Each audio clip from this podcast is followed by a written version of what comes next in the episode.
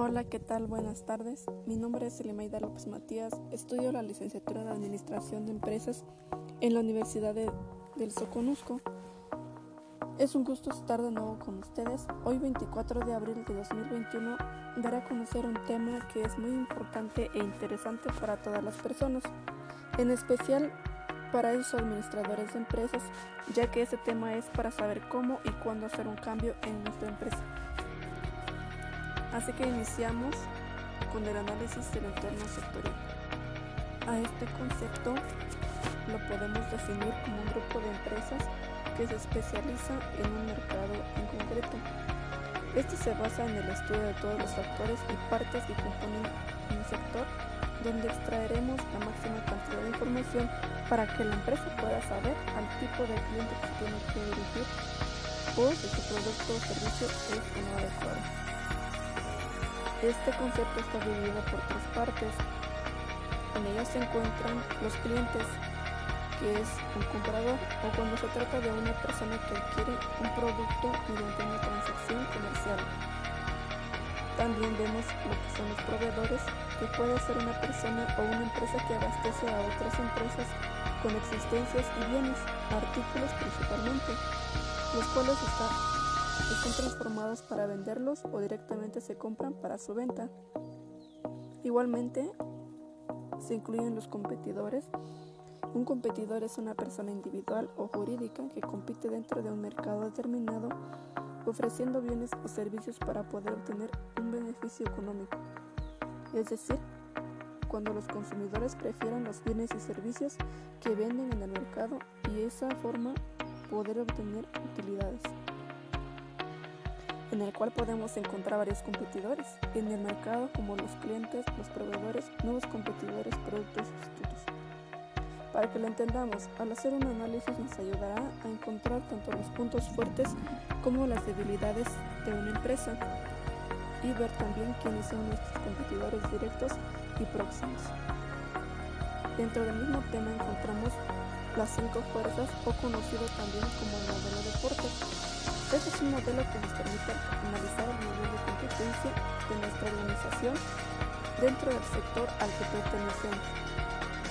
Este análisis creado por Michael Porter en el año de 1979 facilita el desarrollo de nuestra estrategia de negocio. Porter asume que hay cinco fuerzas importantes que determinan el poder competitivo de nuestra organización y son el poder de negociación del cliente, poder de negociación del proveedor, amenazas de nuevos competidores, amenazas de productos o servicios sustitutos, rivalidad de competidores existentes. En el modelo de las cinco fuerzas de Porter nos permite eh, desarrollar nuestras estrategias de negocios, especialmente de diferenciación, al poder analizar el nivel de competencia de nuestra organización dentro del sector al que pertenecemos.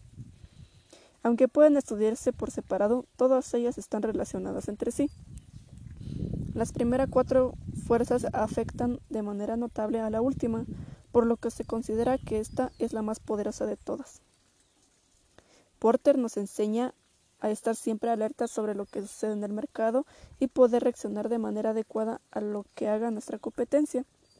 Según Porter, el estudio de estas cinco fuerzas nos permite llegar a un mejor entendimiento del grado de competencia de nuestra organización y nos posibilita la formulación de estrategias, bien para aprovechar las oportunidades del propio mercado o bien para defendernos de las amenazas que detectamos.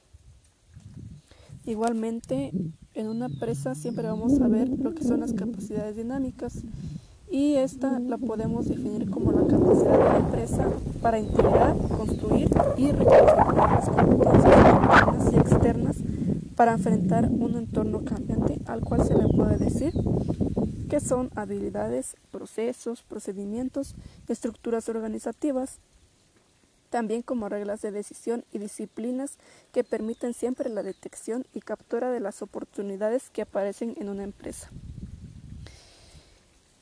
Cuando veamos que las empresas con fuertes capacidades dinámicas, hay veces de que hay muchas empresas son muy emprendedoras y se adaptan mejor a los cambios en el mercado y permiten cambiar y hacer evolucionar a la empresa. Aquí podemos entender que, que cuando el mercado cambia, las empresas también tienen que cambiar, porque hay empresas que no cambian y mueren. Sin embargo, ellos ven que a veces que van a hacer un cambio, llegan a tener riesgos o tienen miedo al cambio o simplemente miedo al fracaso. Podemos encontrar tipos de capacidad dinámica. En este momento les voy a dar a conocer tres de ellas. Uno, que es la capacidad de saber detectar las oportunidades y las amenazas de nuestra empresa, donde las personas sabrán cuándo hay una amenaza y una oportunidad en cada empresa que hayamos visto. Dos, la capacidad de saber aprovechar las oportunidades y saber cómo aprovechar bien una oportunidad que se nos presente, siempre y cuando tenga que ver para mejorar nuestra empresa. 3. La capacidad de mantener, combinar y hacer crecer los activos tangibles e intangibles de nuestra empresa. En las capacidades dinámicas que anteriormente vimos, siempre tienen que ver o tienen que tener capacidades de innovar, hacer algo mejor y de ellos ir tomando en cuenta los aprendizajes. También debe de tener una gran capacidad de absorción de la información y la más importante, de adaptarse al cambio al que está pasando. Siempre cuando vamos a hacer un cambio hay elementos o un proceso para que esto se lleve bien a cabo donde el proceso es el que abarca todas las actividades para ayudar a una organización y ésta adopte nuevas formas de negocios. En esta existen tres principales fases que debemos recorrer para hacer un cambio. La primera es de cuestionamiento, donde debemos de, de ver los retos, de fijar metas y también de diseñar. La segunda es donde entra un periodo de cambio, de aclarar, de reforzar, donde creamos estructuras y desarrollamos nuevos sistemas, comenzamos a fomentar nuevas actitudes y formas diversas de trabajar. La tercera etapa es un periodo de consolidación y de evaluación. Esta es la etapa donde hacemos permanente el cambio. No es algo pasajero, sino algo que va a perdurar en nuestra organización. Durante el proceso del cambio lo que deberíamos hacer primero es recolectar datos. En esto incluye técnicas de métodos para describir el sistema organizacional, las relaciones entre sus elementos y las maneras de identificar problemas y asuntos más importantes. Después, deberíamos de hacer un diagnóstico organizacional. Aquí es donde se analiza todos los datos tomando, tomando en cuenta todos los puntos para su interpretación y su diagnóstico. Aquí es donde se trata de identificar las preocupaciones, los problemas que hay en las empresas, eh, las consecuencias y aquí es donde debemos establecer prioridades y objetivos. Y por último, deberíamos tomar una acción de intervención. Aquí es donde ya tenemos elegida cuál es la intervención más adecuada para solucionar un problema particular. Esta no es la fase final del proceso de cambio, ya que esto es continuo.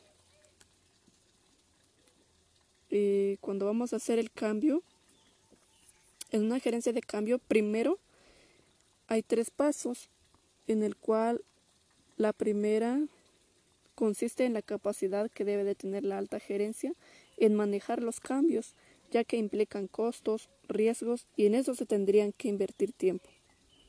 En el segundo también, una vez que se inicia el cambio, este adquiere una dinámica propia e independiente de quien lo promueve o dirige más bien esperar los resultados porque ocurren una serie de eventos, acciones, reacciones, consecuencias y efecto que difícilmente el que está dirigiendo pueda ver claramente y tomar medidas.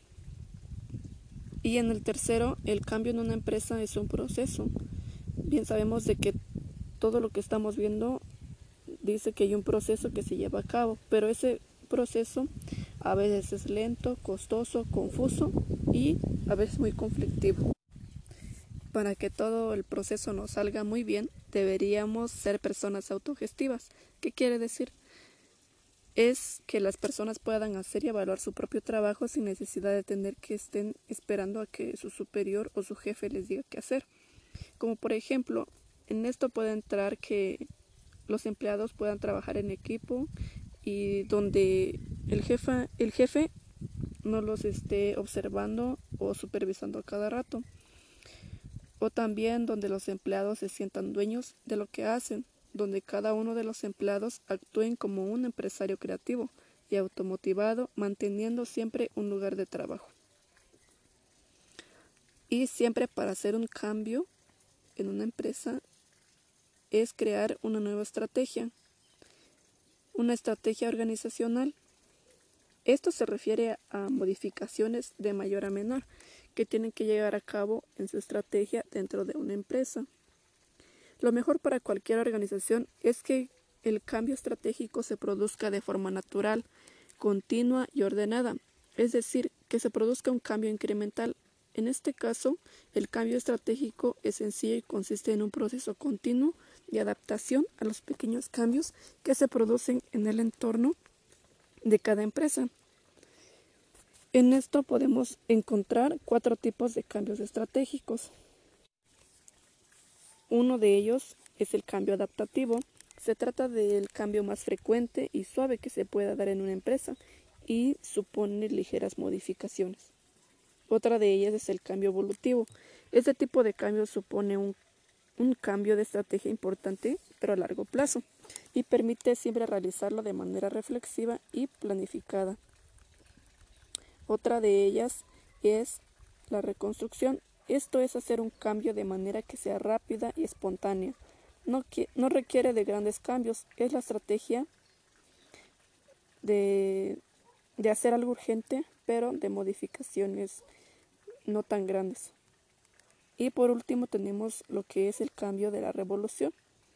Es de manera urgente que se tiene que hacer este tipo, ya que puede surgir de manera imprevista y siempre obliga a realizar un cambio rápido y urgente sobre la totalidad de la estrategia.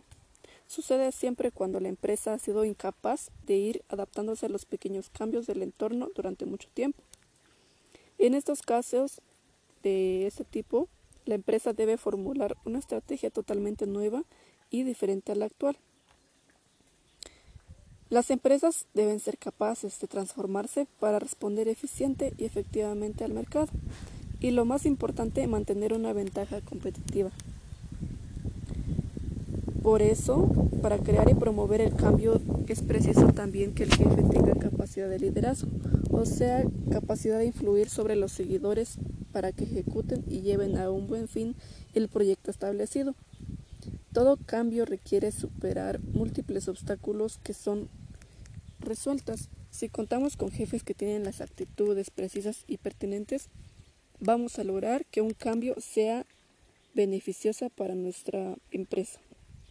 Así que ya sabemos que la gestión del cambio fomenta la estabilidad, posicionamiento y el crecimiento futuro de la empresa permaneciendo dinámica en el mercado y esta va evolucionando poco a poco. Ese tema es muy interesante ya que en el mercado vemos grandes y pequeñas empresas donde las empresas tienen que cambiar de estrategias seguidamente dependiendo al cambio del entorno, de las personas, del lugar. Entonces ahí es donde suceden los cambios en una empresa y eso ayudará a que nuestra empresa no muera o no pierda clientes, entre otras cosas. Muy bien, por el día de hoy esto fue todo. Gracias por la atención y por acompañarme. Me despido. Adiós.